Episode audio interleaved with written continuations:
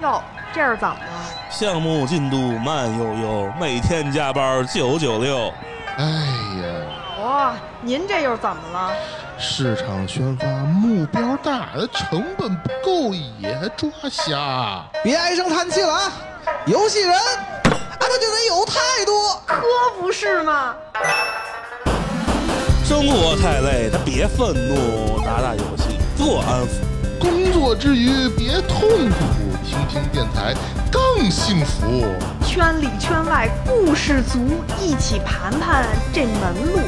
欢迎来到游戏人有态度。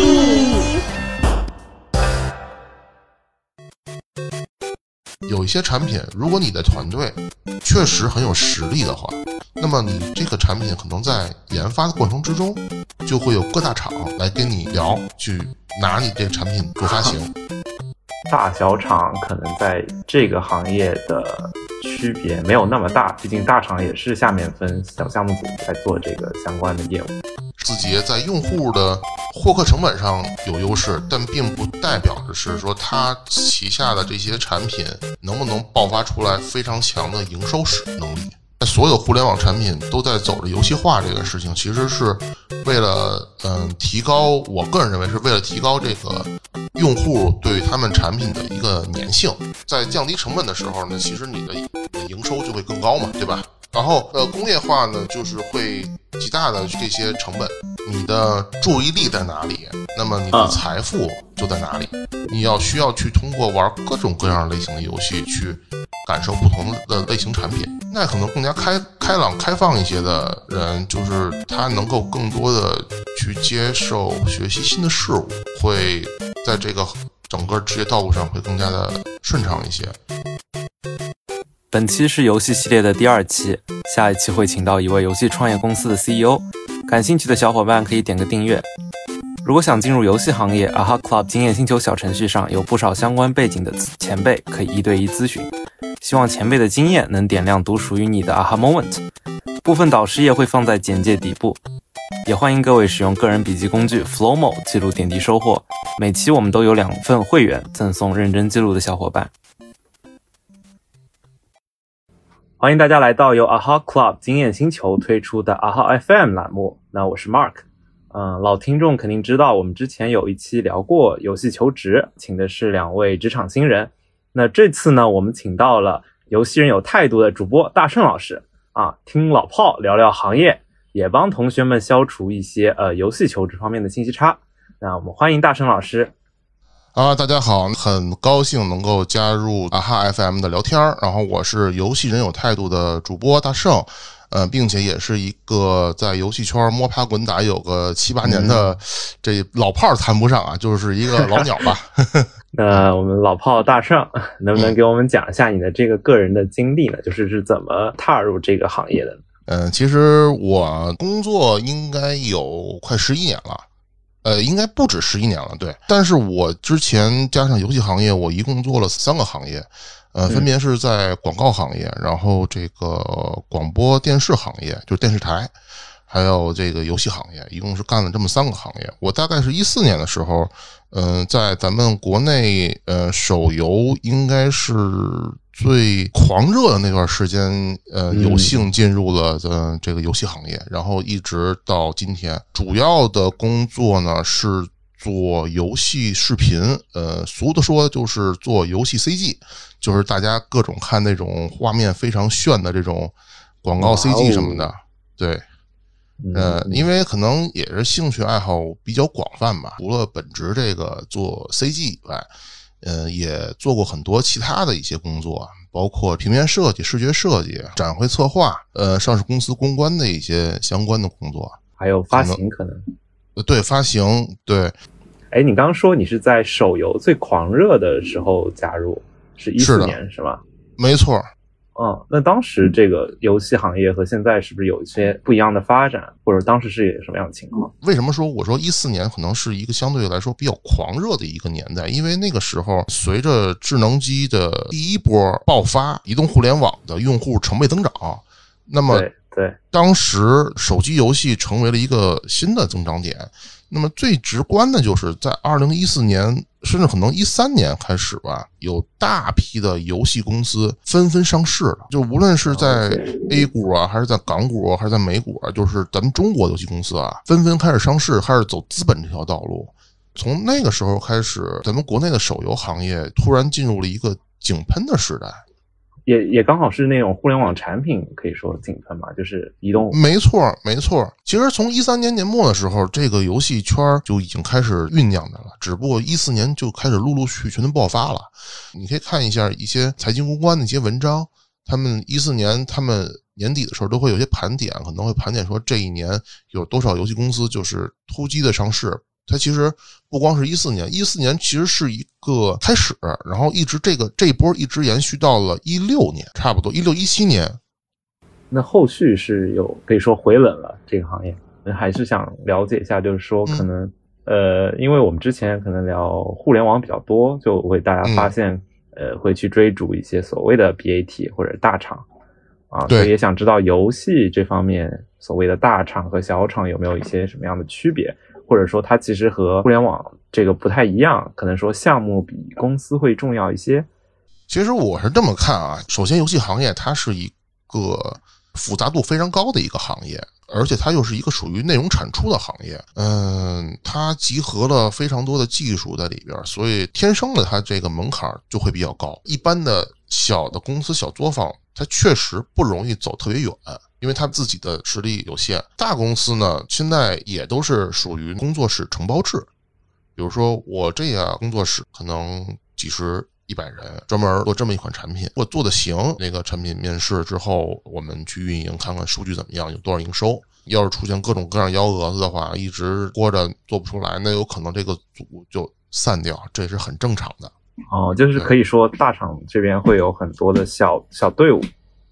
嗯，可以这么讲，因为你能看到这几年大厂也在疯狂的收购这些团队。从一八年版号这个事儿出来之后，呃，我觉得整个市场上，国内市场上最大的变化就是说，就研发这块来讲，更多公司在好好做产品了，因为他们发现以前粗制滥造那些东西，一个是拿不到版号赚不了钱，另外一个就是玩家也确实开始不认了。所以现在就有一个非常有意思的情况，就是如果你的团队确实很有实力的话，那么你这个产品可能在研发的过程之中，就会有各大厂来跟你聊，拿你这个产品做发行。啊啊啊！就是你产品还在研发过程之中，然后就已经有大厂过来来找你，就说我要签你，我来签约你这个发行。那可能当你这个产品做出来之后，那大厂可能就直接是拿着合同提着钱过来了。其实现在整个市场上其实还是很缺产品的，真的很缺产品。对，其实也听呃，比如像泡腾 VC 或者像科技早知道，他们也聊了这个游戏行业，可能说现在比较卷啊，就是现在好项目其实特别少。对，这个好项目在任何时候它都是稀缺的，只不过当年因为烂项目太多了，所以好项目很容易被埋没。但是现在随着这个一八年的这个整顿之后啊，呃，反而有实力的团队，他们真的能脱颖而出。我真的觉得。这是一件好事儿。你看这两年，国内有很多小的团队，他们去深挖某一个垂直品类的游戏的时候，他们只要能扛得住，收获其实还是很大的。比如说，你像那个戴森球，还有这个鬼谷八荒，他们本身就是小团队在制作。那会不会就说，就是这个版号是不是只是说大公司更容易拿到？就是我会好奇，会不会出现一个大公司垄断的情况？呃，相对来说。呃，相对来说啊，版号这个应该是它都是一个统一排队，但是对于大公司来讲，它可能会一次性申请的产品比较多，而且它可能在各方面的资质，在这个能力上会更加优越一些，所以它有可能会先率先通过版号，但是并没有说大公司会垄断版号这么一说，因为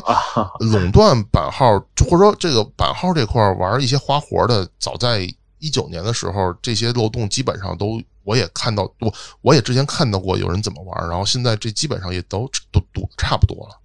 所以基本上还是一个比较公平竞争。虽然大厂可能有些优势，对大厂有些优势，但是也并不是说大厂都给它垄断了没有。我觉得大厂现在也是在走精品化这块儿，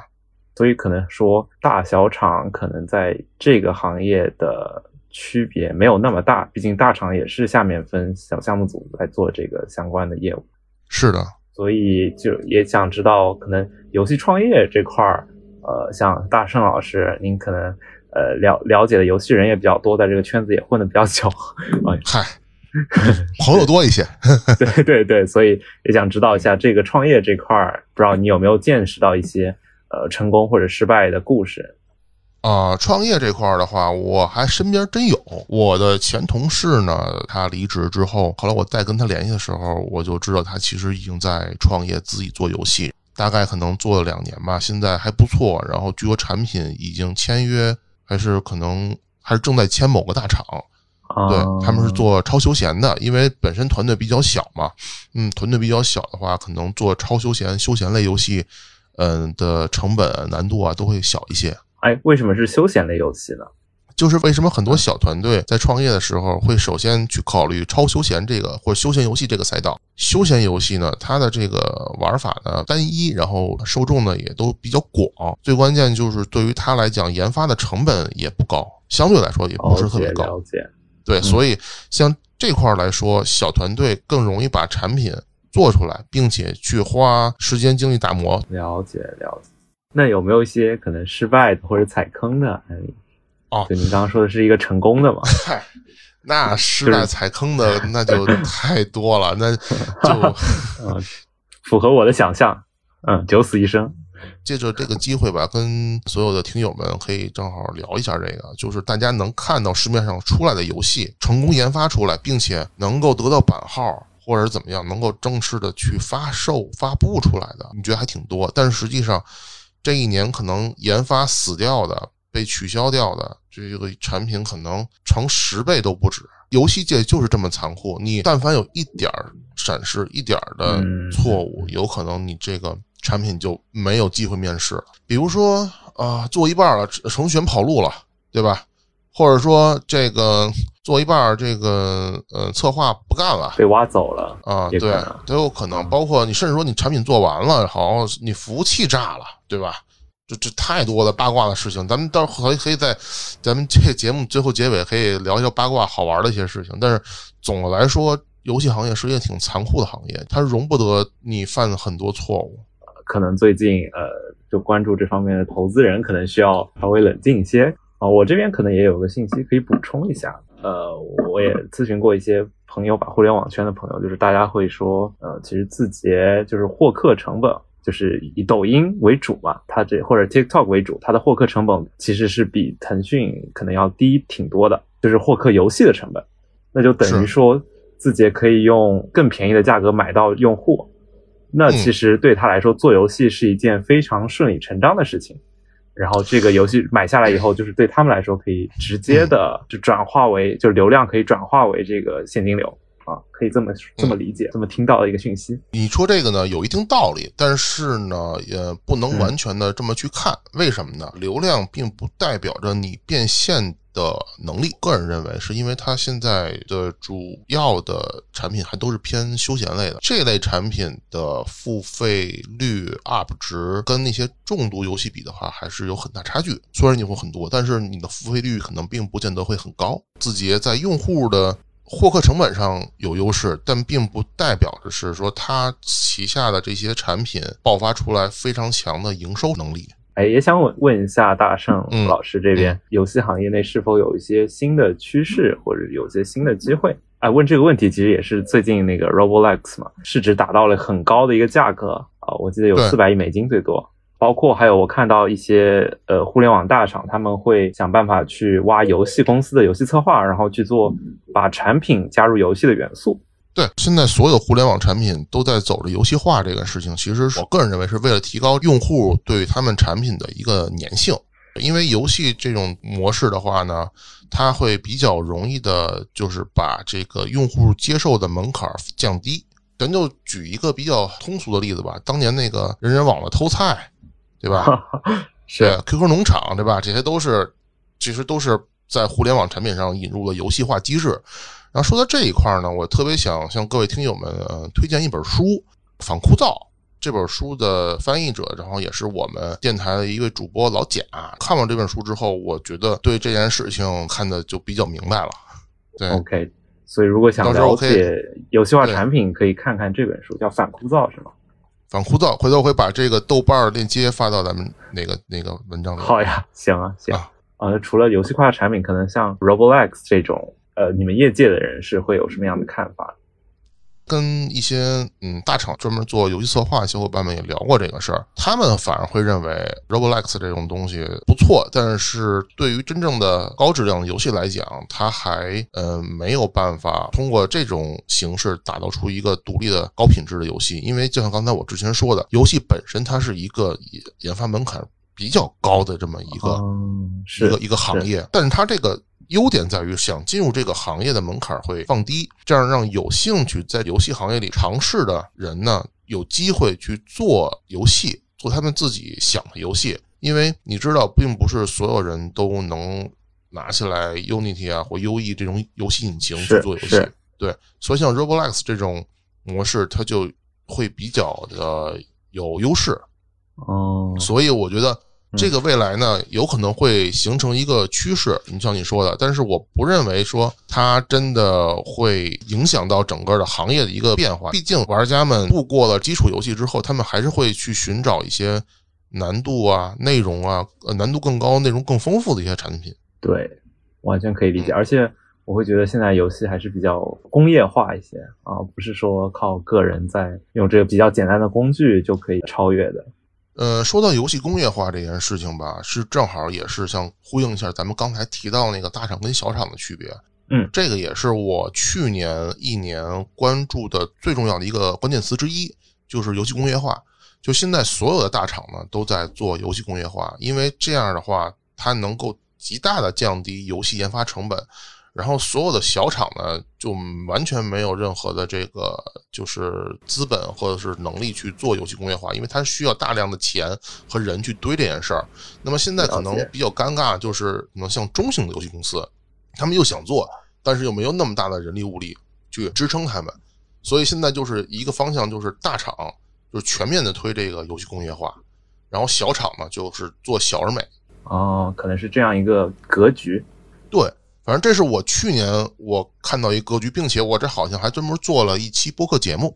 游戏工业化它大概指的是什么呢？就是给我们简单解释一下。因为我并不是做研发，所以我通过一些了解的信息呢，我认为游戏工业化可能更多的是说，在它的生产流程，还有在它的管线啊，包括它的这个生产的这些理念上，把它的生产的这个成本降低，包括人力的成本，包括素材的成本，包括你后期运营的成本，在降低成本的时候呢，其实你的你的营收就会更高嘛。嗯，理解，还是以降本为核心目的。现在我们能看到，就是游戏的研发成本越来越高，咱就不说主机了哈，因为主机现在据说可能像欧美那边原来都是五十九这种标准的一张游戏的地那个一张光盘，未来可能会卖到七十九或者可能更高，所以说你能看到就是主机游戏这块的成本都已经在往上走了，包括现在呃手机这块研发成本一款大作。那过亿的也都是非常非常多的，因为你刚刚其实提到大厂、小厂和中厂，你刚刚说中场其实是有点尴尬的这个存在，是吧？我认为有点尴尬，尤其是经历了板号这件事情之后吧，它的生态位吧，反正也是被各种压榨。因为大厂会来挖人，如果你的公司没有特别核心的产品，又没有就是比较高的这个技术门槛壁垒的话，你很容易就被大厂挖空了。那这些中厂会不会，比如说像包括可能我比较熟悉，像上海不是有四家，可以说四小龙嘛？呃，上海 F 四啊，上海 F 四他们已经不算中厂了。中厂的话，刚才我提到了嘛，大家可以看一下二零一四年那些上市的一些游戏公司，然后这些老牌的这个上市之后，他们现在的一个发展路径，顺便可以看一看他们这几年做的作品、做出来的产品，在行业里边的一个营收影响力，就能看到一些端倪吧。那我们要不聊一下求职这块儿？对，因为其实我们很大的一个目的也是要帮同学们消除这方面的一个信息差，所以可能最先想问的就是，啊、大圣，你觉得什么样的人会比较适合这个游戏行业？首先，我觉得还是非常喜欢玩游戏，这是第一位的。虽然这个行业，呃，有很多从来不玩游戏的小伙伴，当然也很优秀，他们在做这些 产品，对，真的真的真的确实是有。但是我更希望是未来是有很多玩游戏的小伙伴再去做这个行业，是因为这个行业里边做游戏，你需要不断去学习，不断去玩别人的游戏，然后去感受不同的内容、不同的差距，然后你才能对自己有所提高。如果你完全不玩游戏的话，闭门造车，这个可能问题会大一些。而且有一句俗话嘛，你的注意力在哪里，那么你的嗯财富就在哪里。啊、了解，就是热爱什么，就是做什么更有可能成功。没错，就是这个意思。确实，可能还是比较适合自己就真的热爱这项这个行业或者热爱这个事物，然后才鼓励这帮同学进入。对，但是是哎，我嗯我这边刚好就有一个问题，就是说，就是他可能会说他是因为某个游戏喜欢某个游戏，然后进了这个行业，但是对然后他进来以后会发现这个游戏或者说这个行业和他想的不一样，会不会有这这样的情况？哦那这个事情太正常，太正常了。你的职业道路不可能是一帆风顺的，对吧？你也不可能说我就指明呢，我想进哪一个公司去做哪一个产品，这也是不可能的，对吧？所以呢，呃，我刚才说喜欢玩游戏呢，其实不光是喜欢玩你自己最擅长、最喜欢那个类型，你也不排斥去玩其他的，可能你不是那么感兴趣，或者你不是那么擅长的游戏类型。就是你要去过，你要需要去通过玩各种各样类型的游戏去感受不同的类型产品。对，如果就是说，如果你要不喜欢玩的话，或者你只喜欢玩你一种类型游戏的话，那你做这个其实还是会挺辛苦的，因为你不可能你总做到你最擅长那个类型，对吧？嗯，但是就是创业公司可能或许能满足这个需求。对，创业公司没有办法，因为创业公司他们必须先要想的是活下去，所以他们会选择一个自己最擅长的赛道去走。嗯哎，那什么样的人就是会有更好的这个职业发展呢？是不是也是您刚刚说的，就能喜欢玩各种各样的游戏，然后会保持学习的这样的对一批人？一个是，嗯、心态可能更加开开朗、开放一些的人，就是他能够更多的去接受学习新的事物，呃，会在这个整个职业道路上会更加的顺畅一些。然后其次就是心理比较强大，因为游戏行业压力挺挺大的。啊、我知道，就是尤其会在一些呃项目上线或者是一些节假日做活动，这种可能压力会特别大，是吧？那都是那都是日常工作。我说压力大是什么情况？啊，压力大的情况就是说，你可能经常性的会面对你从来没有遇到过的问题和困难，嗯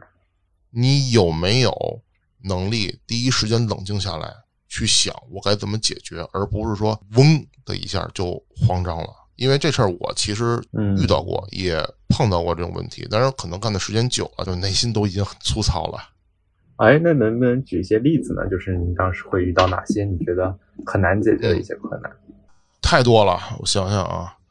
就是曾经呃，我给一个产品做宣发的周边，那是我第一次去做的印刷品的设计，也是我第一次去跟个物料印刷这边的印厂去对接。其实没有什么经验，在设计稿这块的文档的整理这块出现了一些疏漏，包括可能中间沟通的时候有大意了。啊，对对方可能就是比较信任吧，导致最后是他印完的东西跟我所要的是完全不一样的，而且已经改不了，并且没有时间再返厂了，就就嗯就是理解错误已定，说白了就这锅我得背了。啊，对，那好，那就这锅得背，那好，那你要怎么背，对吧？你还能把这件事情还能有没有什么挽救的一些余地？你还能怎么做，对吧？到那个时候你就得想办法，因为我从来没没碰见过这种事情，当时我也很慌张，然后后来就自己只能就是熬夜想办法去联系人，然后想各种各样的方案，最后反正最后还行吧，这事儿最后算算折过去了。但是是给我的影响还是挺大的，就是从那次之后，我就不会再轻易相信，就是任何，呃，就 是乙方，就如果他拍着胸脯说你放心吧，这事儿交给我，我我都我都不敢相信。好，有点那种职场的感觉了，就很很对因为你在职场上你被别人坑多了，你自己就会很敏感这件事情。那后来的时候，后来的时候，就是再有一些职场的小伙伴，在遇到一些什么困难的时候，问向我求救的时候，我就很淡定的说：“你一把这干了，二把这弄了，三把这做了，就没事了。”对，就就因为你走的多了嘛，你就你心态就平和了。对，这可能是刚入职的同学，可能要向职场人转变有个适应的过程，然后这个过程中可能会有很多挑战。嗯，对这个事儿，其实我更多的觉得是心态，心态要一定要冷静，要平和，就是也大不了就换个工作嘛。理解。哎，就是我记得老师您也做过发行，做过运营这块。可能还是感觉大家都都可以尝试，然后都可以做的那种偏非技术或者非硬性条件的那种岗位，所以也想知道这个几个岗位他们可能会需要什么样的人，然后他们的发展路径是什么样。嗯，好，咱先说那个发行哈，整个中国这个游戏行业啊，就是现在正在从一八年版号之后，所有的公司呢有能力都在做出海。所以这块呢，人才一直还是很缺的。像什么样的同学会比较适合这块呢？首先就是你留过学，然后英语第一位的，然后第二呢，就是你最好有一个第二语言。呃，现在比较吃香的地区呢是日韩，收入不错，包括欧洲那块的法德，还有呃西班牙语这块的，就是这些语言地区的收入都还不错。东南亚的小语种呢，也可以考虑。现在这边的，呃，市场需求也很大，但是呢，东南亚的市场，嗯，就是说怎么说呢，它的产品的营收可能相对于欧美市场啊、日韩市场还是对，还是会有一些差距。呃，但是呢，这块的人员的需求还是一直挺大，所以像一些学小语种的东南亚小语种的同学呢。可以考虑在这块儿，中东那块儿来说，那都是传统的氪金大佬的圣地啊。对，就阿拉伯语的同学可以考虑考虑那块儿啊。OK，就是理解，就是学小语种的同学，可能说在游戏出海的这个大环境下，可能会分到有点汤喝喝。对，就这块儿还是不错的，就是这块的需求，嗯，这几年一直还是属于一个上升态势。还有呢，就是发行这块的来讲。做数据啊，做这个投放啊，因为像我听过咱们这个节目之前好像也聊过这块儿，有这个发行同学来聊过，他们做投放，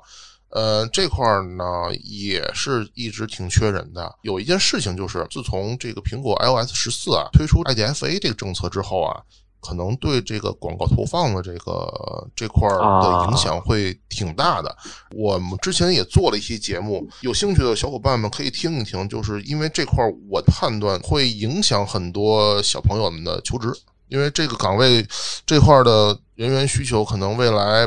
不是很确定哈。但是现在，呃，现在也是处于一个摇摆状态之中。哎，那运营是什么样的？你首先要非常懂游戏机制，懂产品。这是必须的，就刚才我说的，运营同学是除了策划，可能甚至比策划要玩过更多类型的游戏啊，他必须玩透，他，必须得玩透才行。无论是你你喜欢还是你不喜欢类型，你都必须得玩，而且你玩透，因为你只有这样，你才知道它的付费点，它付费内容。其次呢，就还像我刚才说的，第二语言，因为都是多出海的，对，所以可能说游戏出海目前还是一个大趋势。对，是的，非常自豪的看到中国游戏公司现在在海外真的是攻城略地，非常的强大，我挺自豪的。哎，那其实我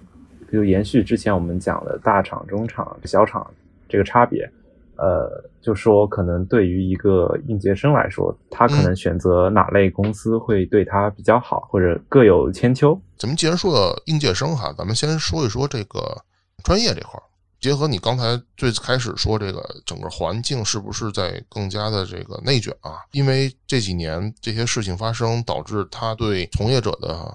要求也越来越高了。我一四年进入行业的时候，很多小伙伴其实都不是从事游戏相关的专业出来的，甚至我见过很多职能部门的小伙伴来做游戏，比如说像我台知名的剑桑同学，他是财会出身。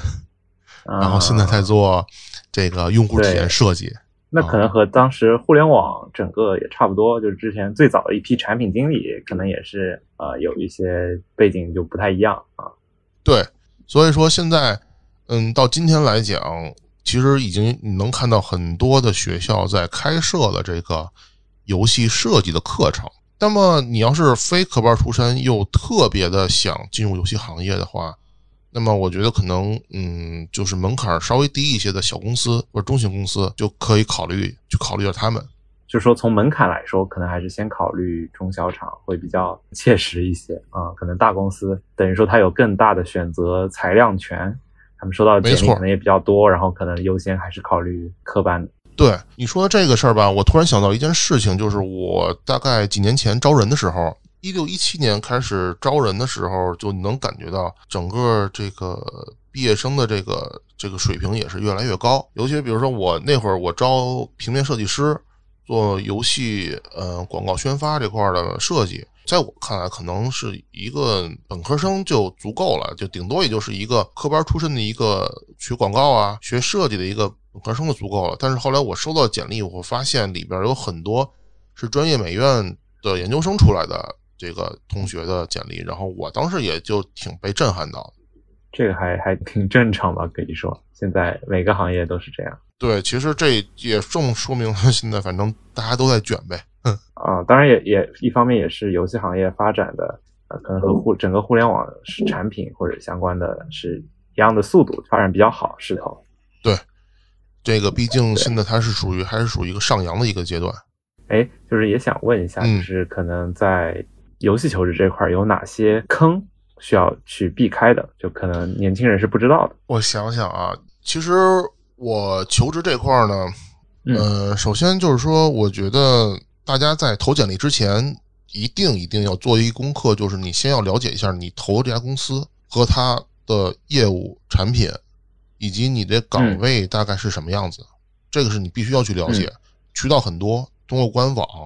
通过这些公司的产品、游戏，你去下来去玩一玩。你要投腾讯的话，你要可能你会考虑到你要去哪一家工作室，那么他们的游戏你必须要去玩，对吧？甚至你可能还要玩的不错才行。必须要先首先了解公司、了解产品，其次呢，简历上面的话一定要突出你的在这个岗位的一个强项。说白了就是你了解的对方越多。自己写简历的时候就会越清楚。就我理解，这个强项可能是就是匹配嘛，对，就是你的能力要和公司要求要匹配。哎，我就是比较好奇的一件事，就是说，比如像大厂，他们可能会首先招就是有相关经历的人，这些同学，大家可能一开始这个第一份这个是要怎么找的？就比如说大圣，你招一个实习生，然后你会去考察他的什么方面，然后。去来做这个挑选，因为我的工作特质就是做视频方面这些的工作，所以我可能会找相关院校教育背景的小伙伴，首先看他们的简历，因为我本身是那个传媒大学毕业的，而且我而且我就是做这个学这影视后期出来的，所以我先看这个科班出身，其次呢就是看他做过什么类型的项目。可能我会亲自去网上搜一搜，看一看他这个产品或者他这个作品怎么样。了解，对，因为像我这个岗位来说，他们都会在简历的时候会附带的这个作品集。作品集，对，然后我会看他的作品集，然后去判断这个人的能力、这个人的技术，然后是什么水平，然后审美等等都能看得出来。然后我看完之后，我在跟他面试的时候，我就知道我应该去问他什么。就是比如说像游戏策划，就是不是说可能，呃，像刚刚说的 Roblox，你去上面设计一个游戏会比较好，就是有一个作品。对，我觉得如果你是作为游戏策划，就是泛泛指的游戏设计师这个岗位来讲的话，那么当你拿着一个比较成熟的一个 demo 给你的面试官看的时候，你的说服力会更高一些，确实有帮助。那可能最后的话，想问一下大圣，你。呃，会有哪些呃给职场新人的一些建议？首先啊，我非常欣赏九零后，我在他们身上看到了很多我们当年不具备的一些一些优秀特质，甚至说我能在他们身上看到很多闪光点。我觉得这个对于咱们小伙伴来找工作的话，首先要自信，你们身上确实有很多闪光点，而且很优秀。第二呢，我的建议就是说，呃，游戏行业未来呢，它是一个越来越专精化的一个一个一个行业。所以呢，我希望呃，首先想到的是如何强化你们的技能。最关键的就是说，嗯，大家能够保持一个比较好的心态，保持一个比较好的心态，就是去正确的看待这个工作和行业，因为这个行业还是太年轻了。对于中国来说，就是它还是处于一个在上升期，所以有可能会发生各种各样的事情，所以大家还是要放平心态。哎，有没有一些可能面试相关的建议可以留给同学呢？因为我记得，呃，我们之前有一期那个什么游戏策划那个讲座，当当然他是可能主要讲的是一些求职面试相关的经验，没有讲呃策划相关的。对啊，他提出像什么可得性和吸引力，我觉得这两个还是啊呃挺挺有见地的。然后嗯呃，大圣你你也听了，然后你也给我反馈了，对对，所以也想知道你这边可能有一些什么面试上的什么 tips。这个心态很重要，就是你去找工作，其实也是工作找你，大家都只是一个看谁更有缘分的事儿。是是是，就可能它不是像考试一样说你一定要拿到这个分数啊，没有谁规定你拿到这个呃公司就是一个满分。而且不见得说我今天没有来，就是以后也没有机会来。三十年河东，三十年河西，人生还有很长的道路，我们的职业生涯还有很长，不要在乎一朝一夕的这个得失。对，而且可能有些公司几年后可能就往下坡路走了。真的，真的，这是很很难说，因为我见过太多这种公司了，所以大家千万就是不要因为我一次被拒绝，我就被打蔫了。然后说到这块儿，我有一个小小的 tips 可以跟大家分享，这是我上一次跳槽的时候，我媳妇儿教我的，就是算是真正的干货哈。大家如果是面试的话，第一就是建议就是说，你把自己可能觉得希望最渺茫或者最不想去的公司放在第一个面，为什么？嗯因为这样呢，我们先首先要去建立起一个自己的一个对整个社会、对行业的一个认知。我们要看到，这个我现在自己在这个行业里是一个什么样的地位。其实我已经工作快六年，没有面过试了，我也挺慌的。所以我媳妇儿当时跟我说：“你先去面几个你最不想去的。”后来我就面了两家离我最远的，确实这是很有帮助。面完之后，我就发现他们在这个岗位上的一些急迫的一些需求，或者说他们最看重哪些点，我就知道我的简历是不是要临时改一下，或者说我下一次在面下一家的时候，我就应该说什么。嗯嗯，对嗯把试错的永远留给那些你最不想去或者你最没有希望去到的公司。哦，这是一个非常好的建议，第二呢，有个顺序问题。对，嗯有个顺序问题。第二呢，就是说，不是说你拿到 offer 之后不去再跟其他公司聊一聊，就哪怕说你拿到你最想去的公司的 offer，但是有可能就其他公司之前已经跟你邀约了，你不用去拒绝说啊，我已经拿到 offer 了，我就不去了。你可以再去跟别人聊聊，因为永远永远不要放弃跟别人去聊天这件事儿，因为你通过聊天可以长很多知识。嗯嗯你会更多的去了解别的公司在做什么样的业务，在做什么样的产品，在对这个岗位上需求和你现在公司有什么样的不同。是是，嗯，就是可能在面试的最后他们会问，就是你可能有什么问题想问面试官，就是对我们校招或者是对同学来说，就是一个很好的机会。对，你可以问很多东西，比如说你们的公司最近在做这些产品，大概在市场上的表现力是怎么样？但是可能具体数据你肯定是不知道的，但是他会大概给你说一些，无论是是否是添油加醋的，但是你能通过他说，你能大概知道他们是一个什么状态。问一下你未来如果要去的话，你的部门大概有多少人，都分别是什么样的岗位，什么样的职能，你大概你也知道你在这个团队里边的位置，你打什么样的位置。可以再看一看这个关于这个福利啊这块的事情。可能如果对呃应届生的话，一个就是说要有个排序，就是先去面那些你觉得不太可能过，对。然后难度比较大的去试错，啊对没错这个然后找找准自己的定位，对，然后第二个可能是说，呃，就是你可能不要因为拿了 offer 就放弃这个面试的机会，可能保持一个备战的一个状态，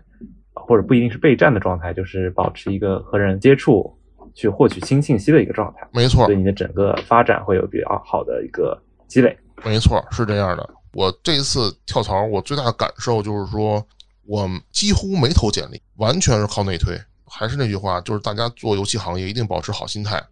当然了，工作中你可能会遇到各种奇葩的人、奇葩的事情，但是你事情过了，跟同事们之间还是形成一个比较好的一个关系。就就说嘛，天下玩友是一家嘛，对吧？大家都是玩家嘛，对吧？平时工作下班之后玩玩游戏，大家都是好朋友嘛。所以，当如果有一天你想动窝的时候，那些离职的同事有可能都会帮你。因为这一次我确实感觉到了，我这次从六年前的前东家跳槽的时候。我基本上可能就投了一两家的简历，然后其他的都是找的我以前同事帮我内推的。嗯嗯，对。哦，其实找内推也有一个小技巧，找内推的话，你可以先让他给你截一下他们的内部的 OA 里边的招聘的岗位需求，有时候可能跟官网上的并不是同步，不一样。对。第二呢，就是当然，如果说你们之间曾经是合作过，甚至同部门的话，这个这个效率可能会更高一点。了解，嗯。然后第三呢，你可以针对性的让那些帮你内推的朋友帮你优化一下你的简历。如果说邀约成功了，可以来面试之前，你可以向他们打听一下面试官的一些性格、喜好、一些背景，做好提前准备。嗯，对，这其实，在社招特别重要。是的，哎，对，这其实也刚好可以说一下，我我们阿哈 Club 经验星球这边做的一个尝试，就是说，就我们平台上会有很多可能互联网圈的这个在职的前辈，然后他们其实就是能给大家提供一个消灭信息差的方法。比如说，你可能要面某个具体的业务或者具体的部门，那可能在这个业务里面，或者是在竞品公司的这个业务里的。他们就可以帮你去更有针对性的，包括修改简历，包括可能帮你去调整你面试的时候说的一些话之类的。对，所以我觉得这个还是挺重要的。对，其实就是我们当了解的越多，我们这个去解决问题的方法也就越多。要最后那大圣能不能给我们讲一些可以说呃游戏行业的一些八卦小故事？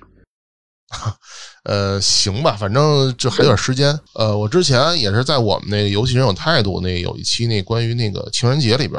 说了一故事，我觉得可以跟大家分享，挺有意思的。呃，这是呢一个嗯运营一个一个故事啊，一个服务器的运营。那个服务器里边有一个玩家好像挺有钱的，一直在充钱，一直在充钱，一直在充钱，充了累计可能得有百八十个吧，就还挺厉害的。然后因为你。大家都知道，这个你充钱充到一定程度的时候，你是首先你充钱，你就会有专属客服，然后慢慢可能客服经理，然后可能就专属的制作人跟你对接。后来他就是一个专属的一个运营策划，跟这个玩家对接。这个策划是个这大老爷们儿，然后那个玩家是个妹子，俩人就产生了情愫 啊。然后最后这个策划辞职跑过去跟玩家奔现结婚了。OK OK，还挺挺传奇的。对，如果反正，当然我并不是说鼓励这种这种事情啊，就是，但是我觉得，嗯，大家这个在游戏行业里边还是有很大几率能够找到自己的另一半，无论是在工作中还是在游戏中。游戏行业是不是也会有那种可能三十五岁危机，或者呃这种职业发展会有遇到一些瓶颈？延展来说，是不是说呃游戏行业是不是只能在游戏行业内发展，就很难去往外？做延伸或者跳槽，嗯，好，这可能两个问题，这是两个问题，对吧？对，咱一个一个说哈。首先，呃，我自己我就已经三十五，超超过三十五了啊。然后我现在身边的，呃，站在一线奋斗的这些从业者们，基本上也都是三十五甚至更大，有年轻的小伙伴。但是呢，我看到的是三十加的人还是挺多的。我之前的公司的小伙伴们也有很多都离职了，他们都是，呃，三十四五以上的岁数，离职之后马上就找到了新的工作，也都是游戏公司，而且都是嗯还不错的产品的公司。所以我觉得在游戏行业来说，年龄可能并没有像互联网行业那么的严格。因为这个游戏行业，就像我之前说的，它是一个内容向的一个公司，而且它还有大量的技术密集的一个成分，所以它需要有很多有经验的人在这里边去贡献。嗯，或者说他的他需要有经验的人可能会比互联网这块儿要更多一些。了解了。然后第二个问题是什么来的？哦，对，适不适合再去转到其他的行业，对吗？对，是不是说只能在这行业里面发展？这个事情我还真的不好说，因为我自己本身就是从别的行业进游戏行业，然后我当时，呃，也没有特别的想再去回到以前的那个行业。就我个人这个岗位来说，我没有看到其他哪个行业可能会发展的比游戏行业块会更加的有优势。嗯嗯嗯嗯，所以游戏行业是一个包容性很大的行业。呃，我觉得一般选择进来的人，嗯，就像我说的，如果你真的是喜欢游戏的话，一般都不会再选择这离开了。就可能这个职业选择方面还是有很多不确定性。我所以，我现在我说大家保持一个很平和的心态，因为你会看到跟你一块儿去面试的某个小伙伴，哪怕你们俩进的同一家公司，然后你可能会去了当时你认为特别好的组，然后他可能去了很一般的组，但是有可能你那个组散了，他那个组反而起来了，这种事情太多了，所以大家保持一个平和心态。我跟大家分享一个故事哈，不代表任何的立场跟看法哈。嗯嗯，对，因为因为这件事情，我觉得其实挺很有焦虑感。我有一个朋友，他呢是在北京的两所高校去教这个游戏设计，他主要教的是 U E 四的这个引擎开发，分别教的一所是一个老牌的二幺幺，然后还有一所呢是一个二本，同样的专业，同样的年级，同一届。嗯，就是他跟我后来讲，这两个学校的学生的就最好那批学生啊，能力上差距还是挺大的。就是哪怕都是最好的、最顶尖的班里边那批学生，他们两个学校的这个学生质量这块还是挺大的。其中有两个同学入职了北京同一家公司，二幺幺那个呢，可能是去了一个核心部门做研发策划。嗯，了解。二本的同学呢，可能就是去了 IT 运呃运维部门。对，嗯，就是哪怕他们都是同一个老师教出来的，同一个专业里边那一个班里边，可能那一届都是最顶尖那几个学生，但是他们就是路径还是。有挺大差距的，嗯，对，所以就是说，可能我也不知道该不该这么说啊，就因为现在可能对于游戏公司来讲，他们更加去认重呃认准名牌的高校的教育背景，嗯，因为我通过这几年招聘也看到很多非科班的小伙伴，他们的能力非常非常强。我我像我身边也有很多朋友，就呃像什么入职莉莉丝啊，或者是去腾讯的一个可能比较好的。一些组对，对我完全就不是科班的，对，所以就是我想跟大家传达一个什么样的理念呢？就是大家第一要努力，